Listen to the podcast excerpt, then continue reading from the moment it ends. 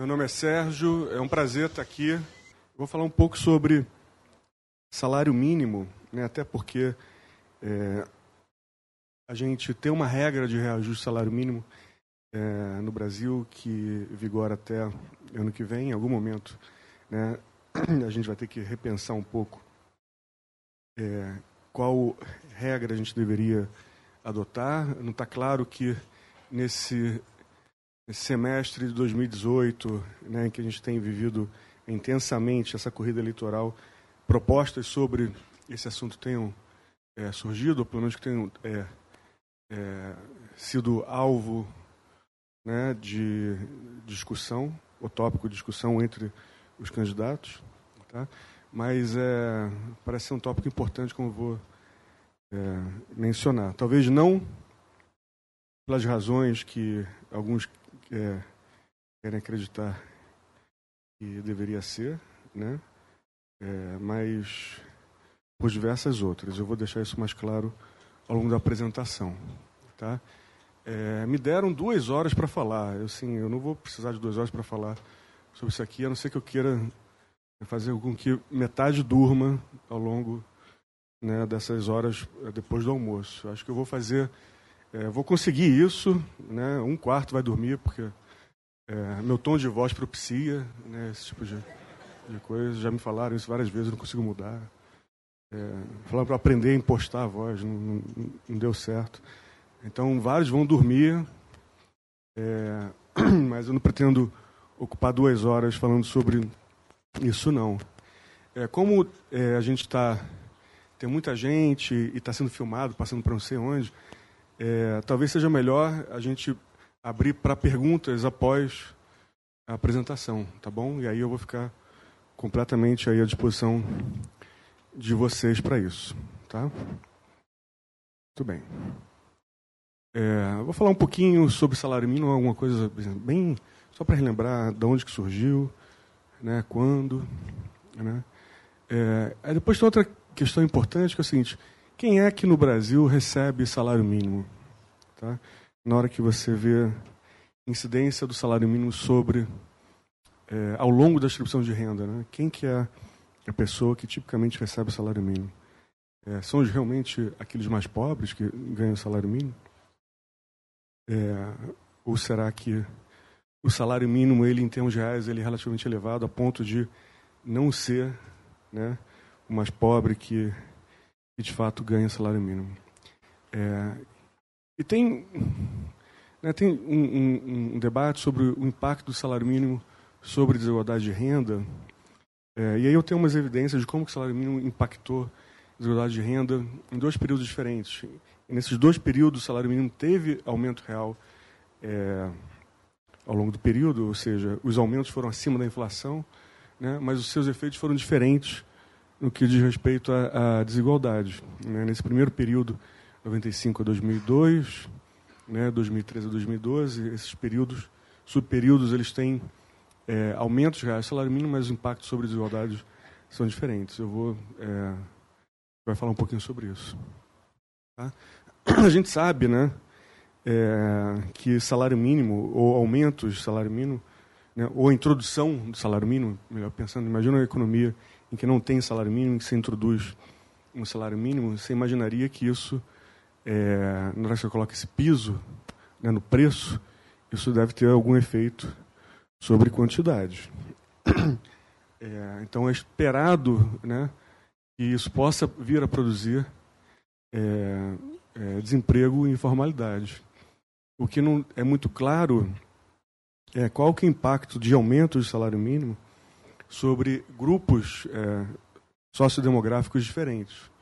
Tá? Será que o impacto do aumento do salário mínimo ele é diferente é, entre jovens é, do impacto que ocorre entre pessoas mais velhas? Né? E qual que é o impacto tanto sobre desemprego quanto informalidade na hora que se compara dois, dois grupos de, de pessoas? Tá? E depois é, concluir. Então, essa é a, ideia. Né?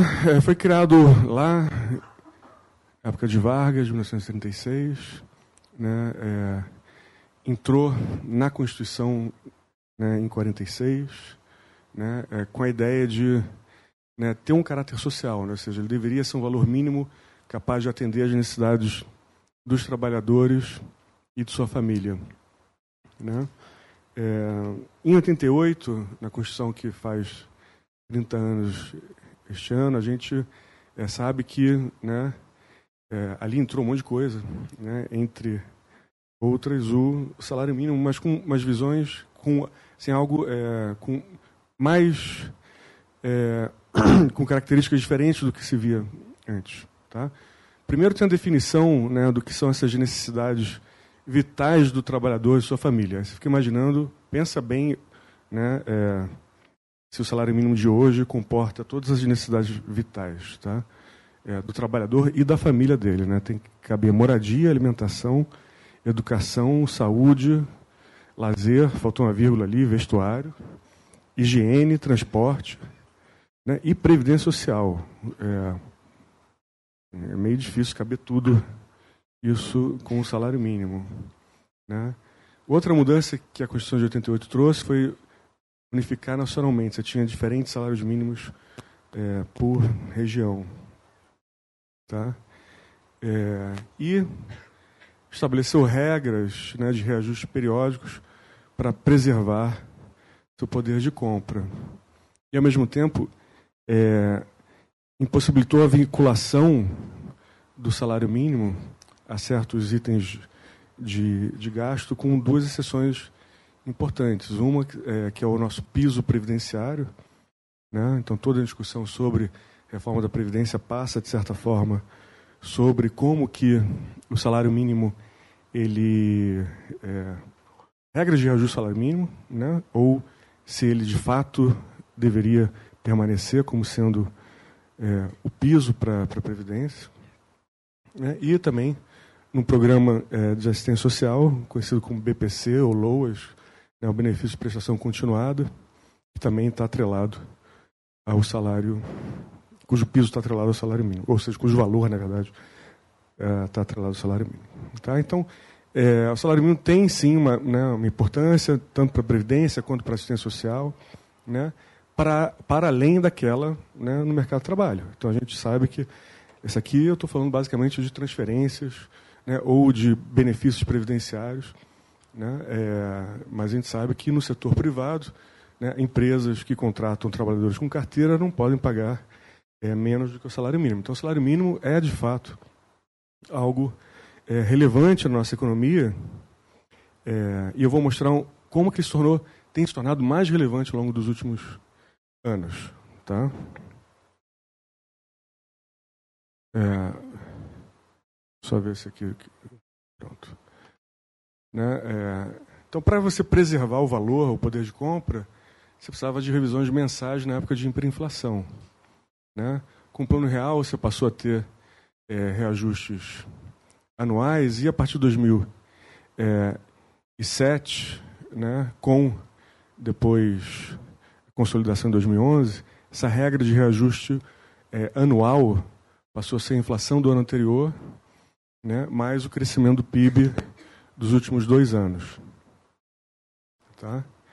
É, e aí, em 2019, ano que vem, a gente tem que ver se essa regra é, deve continuar ou não. Né? Você imagina que no momento em que você tenha, por exemplo, inflação né, no ano anterior, com queda de PIB dos dois anos anteriores, né, talvez a queda do PIB pode ter compensado menos a inflação, mas é, talvez né, o PIB é, seja um reflexo de quanto que a gente, ou a economia, consegue comportar desses aumentos reais de, é, do salário mínimo. Então, às vezes, o, o a economia não está crescendo, tá? mas ainda assim você concede, pelo menos você reajusta né, o, o, o salário conforme é, a inflação.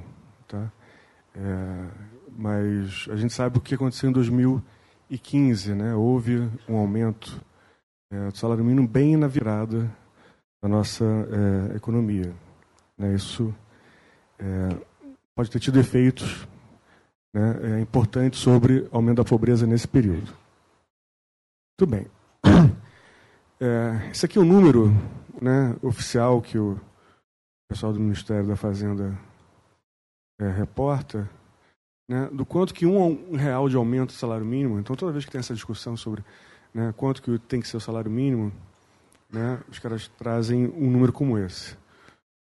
Para cada um real de aumento, é, o salário mínimo isso representa 300 milhões a mais é, por ano de despesa no governo. Então, é, é algo não desprezível na hora que você pensa é, o impacto do salário mínimo, pelo menos em termos orçamentários. Tá? E como eu tinha prometido, é, salário mínimo é, né, parece ser importante, pelo menos institucionalmente é importante. Eu vou mostrar como que no mercado de trabalho é importante também. Né? Mas será que ele atinge a incidência do salário mínimo? É diferente dependendo da camada de renda em que a família se encontra? Tá? Então, na hora que você pega os dados da PNAD é, de 2007 né, e olha para famílias tá, em que ao menos uma pessoa recebe o salário mínimo. Tá? E, tá? e calcula dentro desses grupos aqui educacionais, ou seja, eu estou olhando né, para instrução do chefe da família. Tá? Então, o chefe sem instrução ou com fundamental incompleto, fundamental completo, médio incompleto, médio completo, superior incompleto superior completo. Né, qual que é a proporção dessas famílias né, que tem né, pelo menos uma pessoa que recebe salário mínimo, tá? por exemplo, é, relacionado a um vínculo de trabalho. Tá? E aqui a gente vê, então, que existe uma relação né, relativamente estável nesse primeiros, nesses primeiros grupos aqui, até médio incompleto, no que diz respeito ao trabalho. Né? Tem um pouco menos de 20% das famílias é, nesses grupos aqui, tem pelo menos uma pessoa que recebe exatamente o salário mínimo 2007. Isso começa a cair né, com famílias chefiadas por pessoas com mais alta escolaridade, né, superior completo é menos de 5%. Olhar para a aposentadoria, né, é, aposentadoria parece ser algo importante aqui. Né? É, mais de 40% das famílias chefiadas por alguém sem instrução, onde aqui é, aqui é só aposentadoria, aqui é, é, o, é o, BPC, tá? O, o, benefício de prestação continuada. Então aqui você vê né, é, o quanto que isso é importante né, para, né, em termos de renda né, é, de aposentadoria para as pessoas ou para as famílias chefiadas por pessoas com baixa instrução. Esse número, né, essa proporção cai né, drasticamente, e ela é super importante para esse grupo aqui. Tá? Para os demais, ela passa a ser menos importante. O azul claro é só a soma. É, e a soma, na verdade, não é a soma, né? porque eu posso ter uma mesma pessoa é, nos dois grupos. É, mas é, é, assim, pelo menos, não importa a fonte da renda, tá? É, chefe sem instrução, é, eu tenho mais, quase 60%, tem pelo menos alguém com recebendo salário mínimo. Tá? É, e aqui você vê a incidência do, né, do, do BPC, que basicamente pega outras transferências e pega principalmente os, né, esses, essas pessoas com baixa escolaridade. Tá? É, a gente sabe que é, né, talvez tenha uma questão demográfica aqui. Né? Pessoas sem instrução, em geral, são pessoas, né, dado que aconteceu, o recente esforço né, de escolarização é, no Brasil, a gente sabe que pessoas sem instrução, em geral, são pessoas mais velhas. É difícil você achar né, pessoas mais jovens sem nenhum grau de instrução. Tá? A gente fez um belo trabalho em, pelo menos, é, prover acesso ao ensino fundamental para as nossas crianças. Então, assim que são pessoas mais velhas, é por isso que tem essa incidência é, importante é, esse, em termos da, da previdência aqui. Né? É, na hora que você vê como é que isso foi evoluindo, né, mudou pouco de 2007 para 2012. Né? Em 2015, algumas coisas perderam relevância. né, sobretudo a parte aqui do trabalho. Mas ainda assim você vê uma coisa monotônica, é, mais ou menos como, como eu descrevi, a menos na questão do trabalho, que é meio que né, constante, pelo menos até o médio incompleto, depois começa a cair. Tá?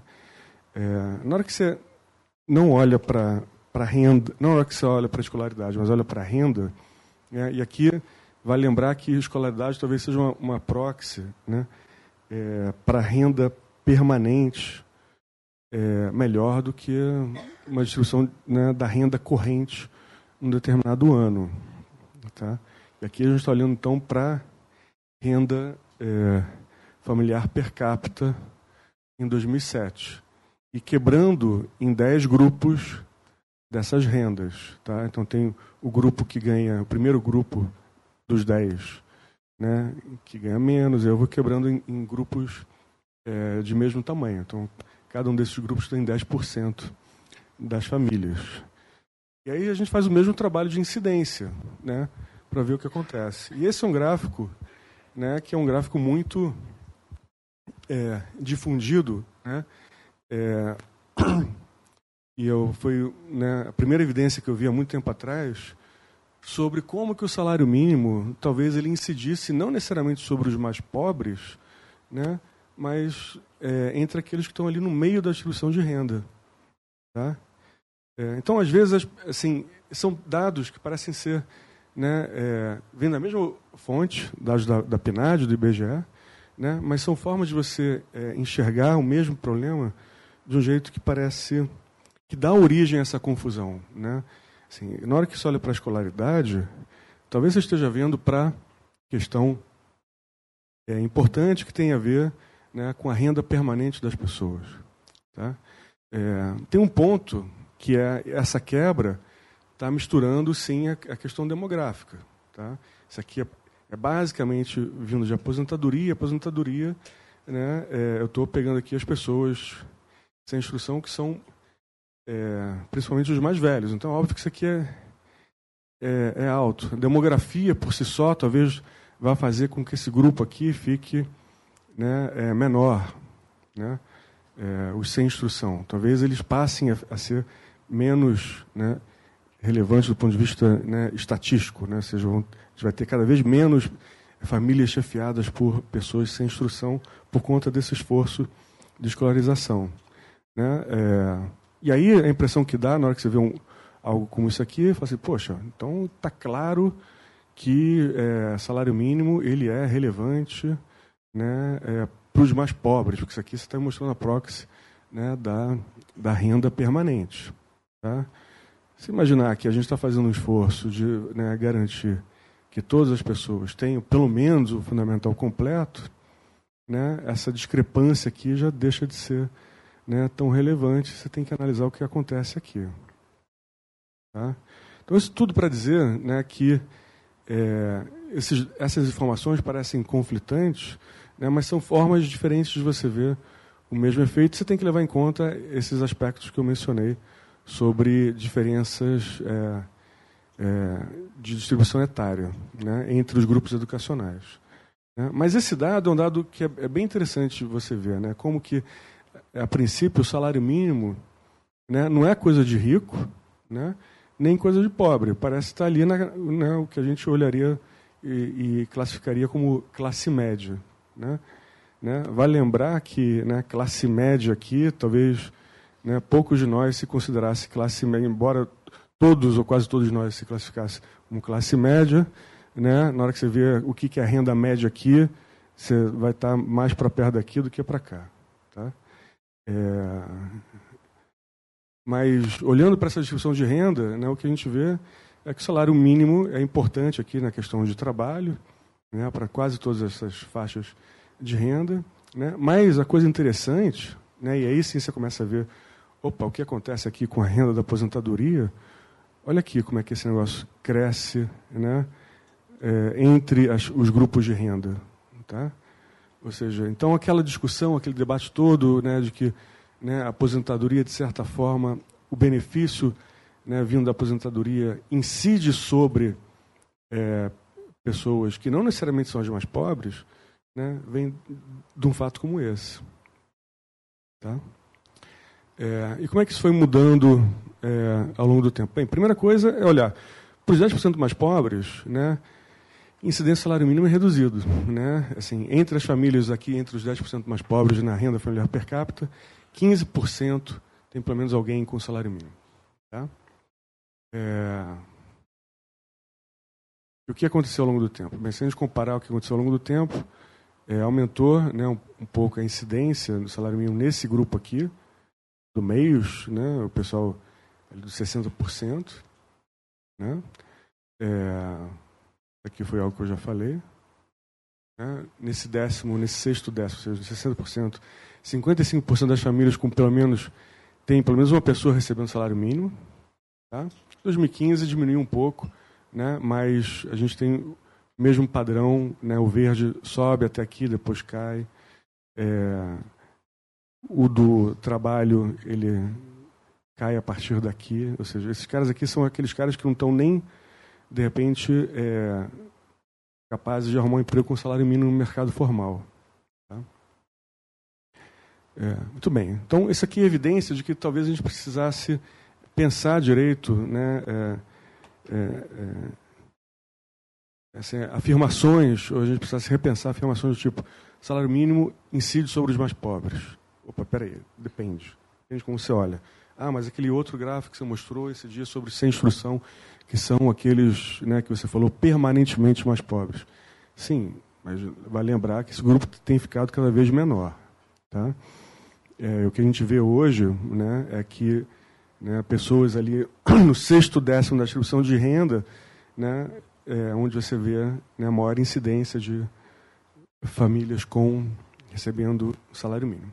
Muito bem, mas o que isso tem a ver com esse gráfico aqui, que é um gráfico que mostra desigualdade né, medida pelo coeficiente de Gini para a renda familiar per capita, que é o amarelo, e para a renda do trabalho, que é o verde. Bem, entre 95 e 2012 caiu, tá? Caiu a renda, caiu a desigualdade de renda, né, no Brasil, que é aqui um pouquinho, né, 95 e 2012, teve uma queda bem mais acentuada de 2002 até 2012. A renda do trabalho, por sua vez, que é o principal motor dessa redução né, da renda da desigualdade da renda familiar per capita, vem caindo de maneira paulatina né, desde da segunda metade do, dos anos 90. O que é surpreendente se você é, olha o que acontece com outros países da região. Tá? Em outros países da região, você vê, em geral, um, é, ao longo desse tempo, uma, uma curva em um invertido. A desigualdade subiu é, nos anos 90 e depois começa a cair nos anos 2000 para todos os países da região. Não foi um privilégio nosso. Tá? Mas no Brasil, cai desde 1990, ou desde a segunda metade da década de 90. Né? Mas o que isso tem a ver com esse meu papo sobre salário mínimo? Bem, é, tem a ver com algumas coisas, né? A forma como o salário mínimo é, mudou ao longo do tempo. Vamos ver, antes de entrar no salário mínimo em si, vamos só ver o que aconteceu com a renda do trabalho, né? renda média do trabalho, ou seja, o salário médio né? É, né? na economia entre aqueles que trabalhavam, tá? Rendimento, né, é, entre aqueles que trabalhavam no, em cada ano, né? É, o rendimento mediano entre aqueles que trabalhavam e qual é a renda familiar per capita, tá? É, a renda caiu do trabalho nesse período aqui em termos reais, tá? Depois volta a subir, né, naquele período em que a renda familiar per capita estava caindo a desigualdade. Né? A renda familiar per capita ela é meio que estagnada nesse primeiro período, depois sobe. Né? Mesma coisa com essa renda mediana do trabalho. Tá? O que aconteceu com o salário mínimo? O salário mínimo, se você puser aqui a base 100, em 95, olha que beleza. Né? É, o que era 100 virou 200 né, em 2012. Aqui em termos reais. Tá? É, bem maior do que a própria renda mediana ou do que a renda média do trabalho. Aumentou 14% nesse período todo. Tá? É, Então, assim, é justo falar que o salário mínimo se descolou do resto que estava acontecendo na economia. Tá? É, pelo menos os salários mais altos. Tá? E aí, esses gráficos aqui são gráficos de densidade. O que que... Né? Então, densidade, é, é, imagino que a maior parte de vocês já fez curso de estatística, vocês sabem o que, que é. Aqueles que não viram, já ouviram falar. Né? Pelo menos de histograma, já ouviram falar que é um histograma, isso aqui né, é o histograma, você pode imaginar que é uma aproximação da densidade quando você quebra os salários em faixas. Tá? É, e aqui é como se fosse um salário contínuo e eu consigo é, é, representar, né, se eu calcular que a área debaixo das densidades, quanto por cento da distribuição está abaixo né, de, um, de um determinado valor. E esses valores aqui eles estão em reais é, de 2005 já né, deflacionados. Mas o interessante aqui é o seguinte, é ver o que acontece com a distribuição né, de salários né, ao longo do, do tempo. A gente começa aqui com verde, né, e aí essas retas verticais apontam o, é, onde está exatamente o salário mínimo naquele período. Né? É, começa com verde, aí em 90 e perdão, em 2002, 2003, o segundo, né, é, a segunda distribuição que a gente está plotando aqui, né, é, é, amarela, e você vê como o salário mínimo aumentou em termos reais. Aí depois de 2002, 2003, como é que dá esse salto para cá, para 11, 12, isso aqui tudo em termos reais. Tá? É, se a gente continuar nesse padrão aqui, o que, que vai acontecer? Bem, vai acontecer que a distribuição de renda, né, vai é, deve se a gente continuar assim vai acabar colapsando numa distribuição degenerada né? Vai todo mundo ganhar salário mínimo porque né não vai ter muito né não vai ter muita dispersão é, se a gente conseguir comprimir todo mundo óbvio que a gente vai desempregar um monte de gente tá? Né? mas esquece isso né? A gente vai jogar é, né basicamente uma distribuição degenerada é, em cima do salário mínimo ou seja variância zero é, ou desigualdade zero. Né? É, então, se você está completamente apenas preocupado com desigualdade é, e não muito, ou pelo menos da renda do trabalho, sem se preocupar com é, desemprego, né? dar aumento do salário mínimo que faça com que todo mundo ganhe exatamente o mesmo valor, vai reduzir desigualdade. Né? É óbvio que isso é uma proposta sem pé nem cabeça, é, porque não leva em conta todos os efeitos que a gente sabe associados não só a desemprego, mas também de distorção de salários relativos é, na economia. Se todo mundo ganha o mesmo valor para realizar atividades diferentes, é, imagino que não deve acontecer com a produtividade dessa economia. Né? Quer dizer, a gente sabe, né? só olhar alguns anos atrás em países do leste europeu que tentaram algo similar. É, tudo bem. O que aconteceu, né, é, se a gente olhar percentil a percentil né, da distribuição de renda? Então, que tipo de gráficos são esses aqui? São gráficos que é, a gente gosta, são gráficos que a gente chama de é, incidência, é, são curvas de incidência do crescimento. Tá? É, então, o que, que isso representa? Representa, por exemplo, o preto está né, tá mostrando para a gente aqui como que entre é, 95 a 2003, como que foi a taxa de crescimento né, da renda do trabalho aqui, então essa renda aqui é a renda do trabalho, da renda do trabalho, percentil a percentil da distribuição de renda. Então, entre os 10% mais, mais pobres, quanto que cresceu? Né? Cresceu aqui abaixo de zero. Né? Depois, eu vou subindo aqui, eu vejo que o, crescimento passa a ser positivo a partir daqui do, um pouquinho acima do 15%. Tá? É, e aí eu vou, eu consigo ver como que foi a taxa de crescimento da renda do trabalho percentil a percentil. Por que, que tem esse morrinho aqui? Bem, é, tem a ver com o salário mínimo. Tá? Tem a ver com o salário mínimo. É outra coisa que você pode é, pensar é o seguinte, cara, se você quer reduzir desigualdade, que tipo de curva você gostaria de ver? Você gostaria de ver uma curva que fosse decrescente. Né? Por quê? Porque os mais pobres vão ter tido aumentos salariais maiores do que os mais ricos. Né? Isso vai ser um movimento o que? O movimento de crescimento né, a favor dos mais pobres. Então, qualquer curva de incidência do crescimento decrescente deve estar associada a uma redução da desigualdade de renda. Beleza. Mas o que, que a gente vê aqui? A gente vê que tem um trecho nesse preto aqui que de fato é decrescente, mas tem outro que não, né? que acontece justamente entre os mais pobres. Ou seja, esse foi um período em que essas elevações do salário mínimo desprotegeram ou deixaram, é, fizeram com que o, o hiato salarial né, entre os mais pobres que estavam no mercado informal né, e os protegidos pelo salário mínimo no mercado formal, o emprego com carteira, se ampliasse. Então, o impacto líquido dessas elevações do salário mínimo nesse período né, não foi né, de reduzir desigualdade. Essa, esse aumento aqui, essa parte crescente, na hora que você faz a conta, é, né, mostra que o salário mínimo teve, nesse período aqui, né, é, um impacto negativo sobre, onde negativo significa é, de fazer aumentar a desigualdade de renda. Tá? Diferente desse né, outro subperíodo aqui, que é basicamente tudo decrescente. Tá? Certo?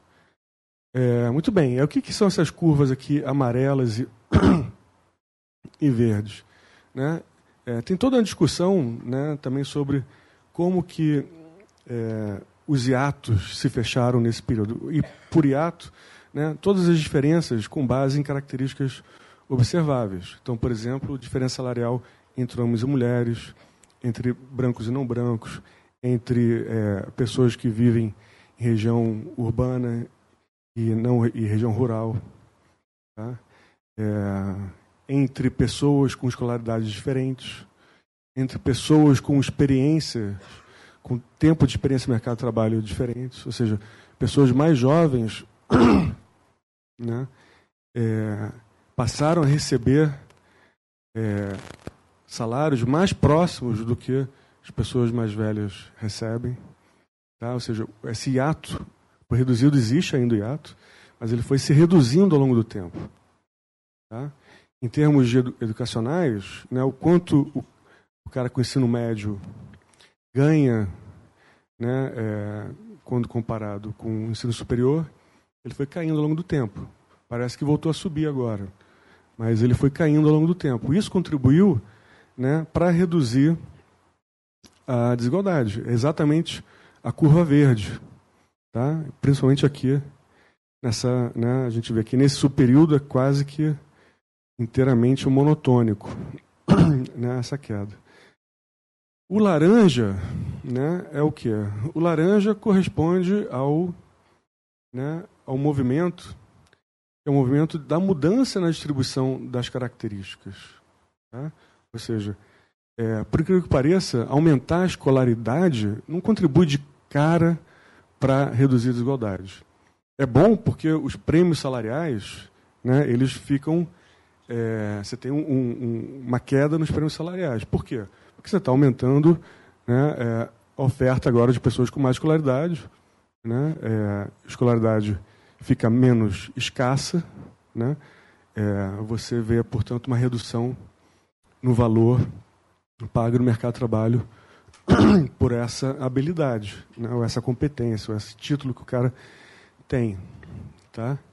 É, mas se aumento a escolaridade, por que, que eu posso ter um pouco de aumento na, na, na desigualdade de renda? Né?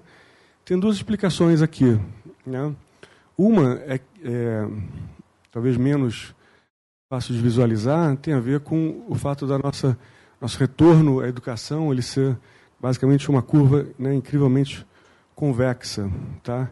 E aí dependendo do ponto onde você parte, tá?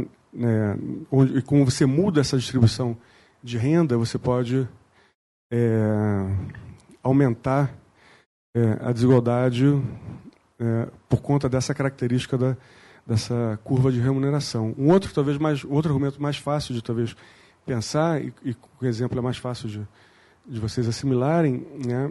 É, imagina o seguinte: todo mundo tem baixa escolaridade. Aí você agora aumenta a escolaridade de alguns, né? É, isso é bom para a economia, né? todo mundo sabe disso, mas na hora que você vê o impacto de sobre-desigualdade, vai ter uns caras agora com pouca escolaridade e outros com né, mais alta escolaridade. Vai ter. Antes eu estava né, numa distribuição que todo mundo tinha a mesma escolaridade, portanto, variância era zero.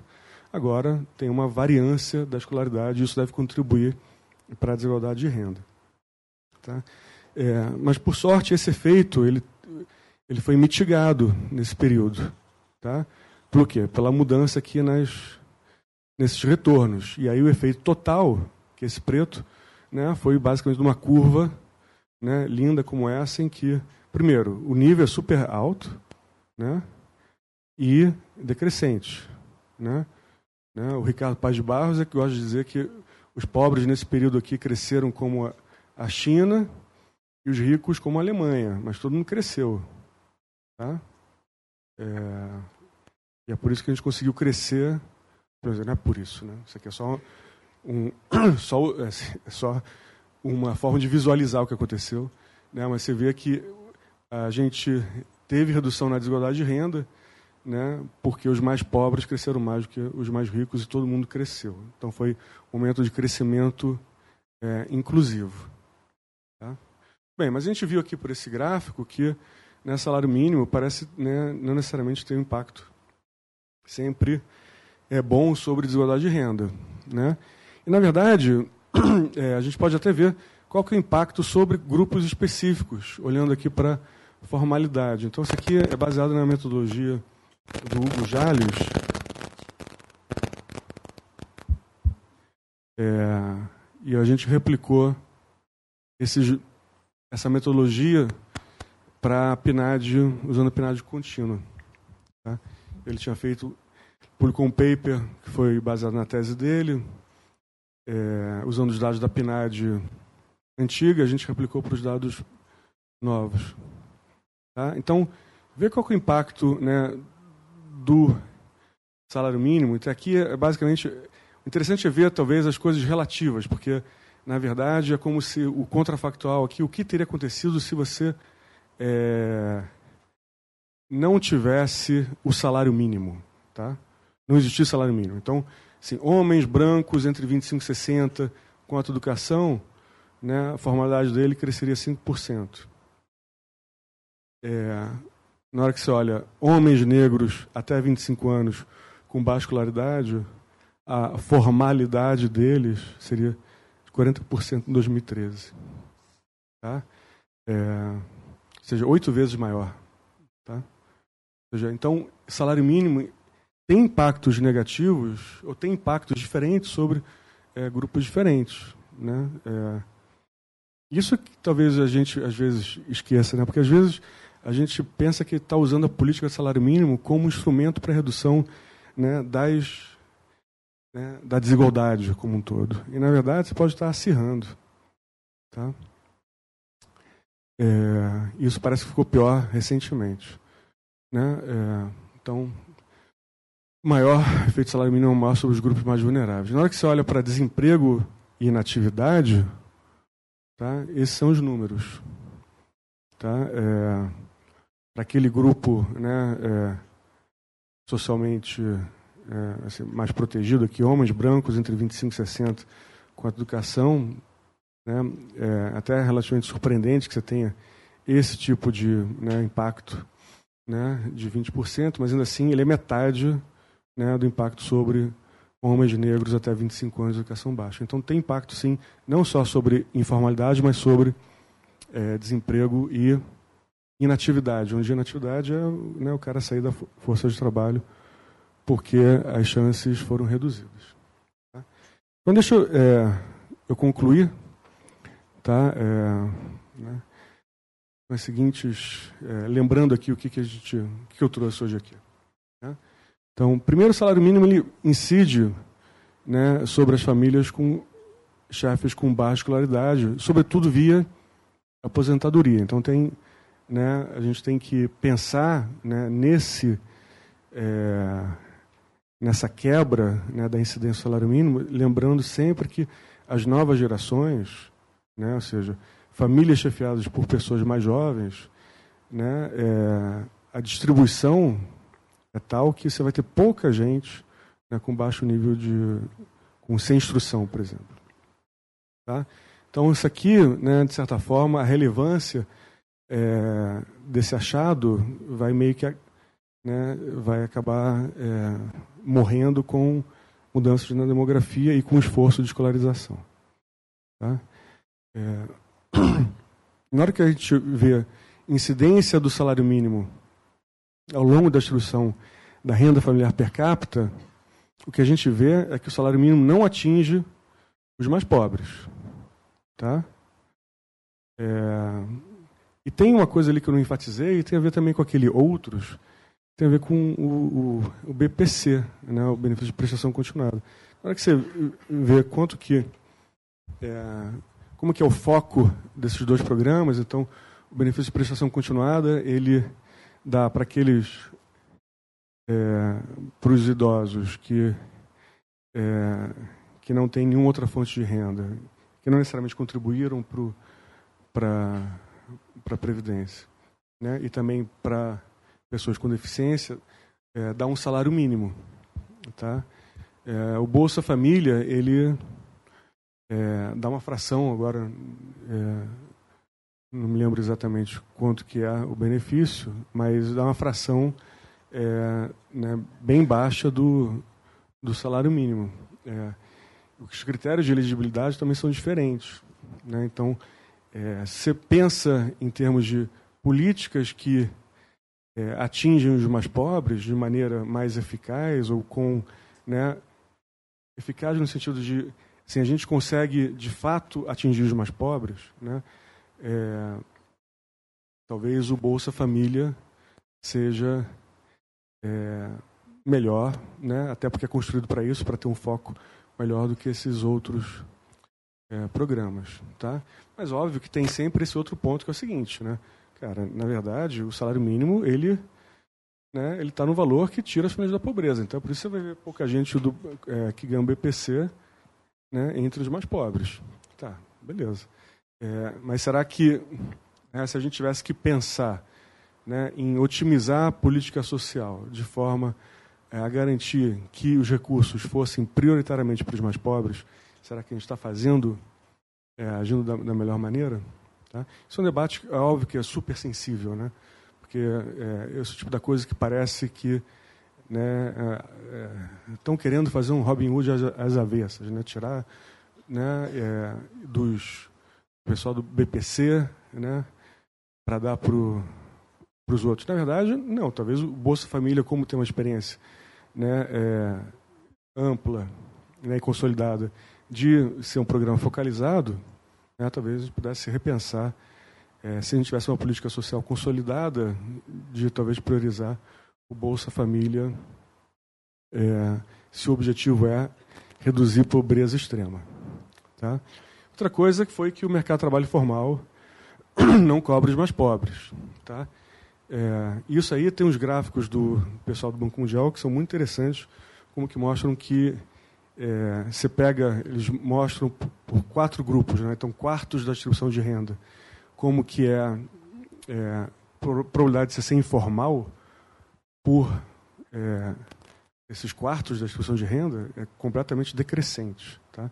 Então, é, se você está é, no, no, no, quarto mais rico da distribuição de renda, a sua chance de ter um emprego sem carteira é baixíssima. Tá? O contrário de quando você está entre os mais pobres. Tá? É, muito bem. A desigualdade caiu de meados de 90 até 2014. Os gráficos que eu mostrei vão até 2012, mas a gente sabe que foi até 2014. É, depois parou, né? não está claro ainda que aconteceu é, recentemente, tá? parou de cair, pelo menos. Os aumentos reais do salário mínimo explicam parte dessa queda, sobretudo nos anos 2000.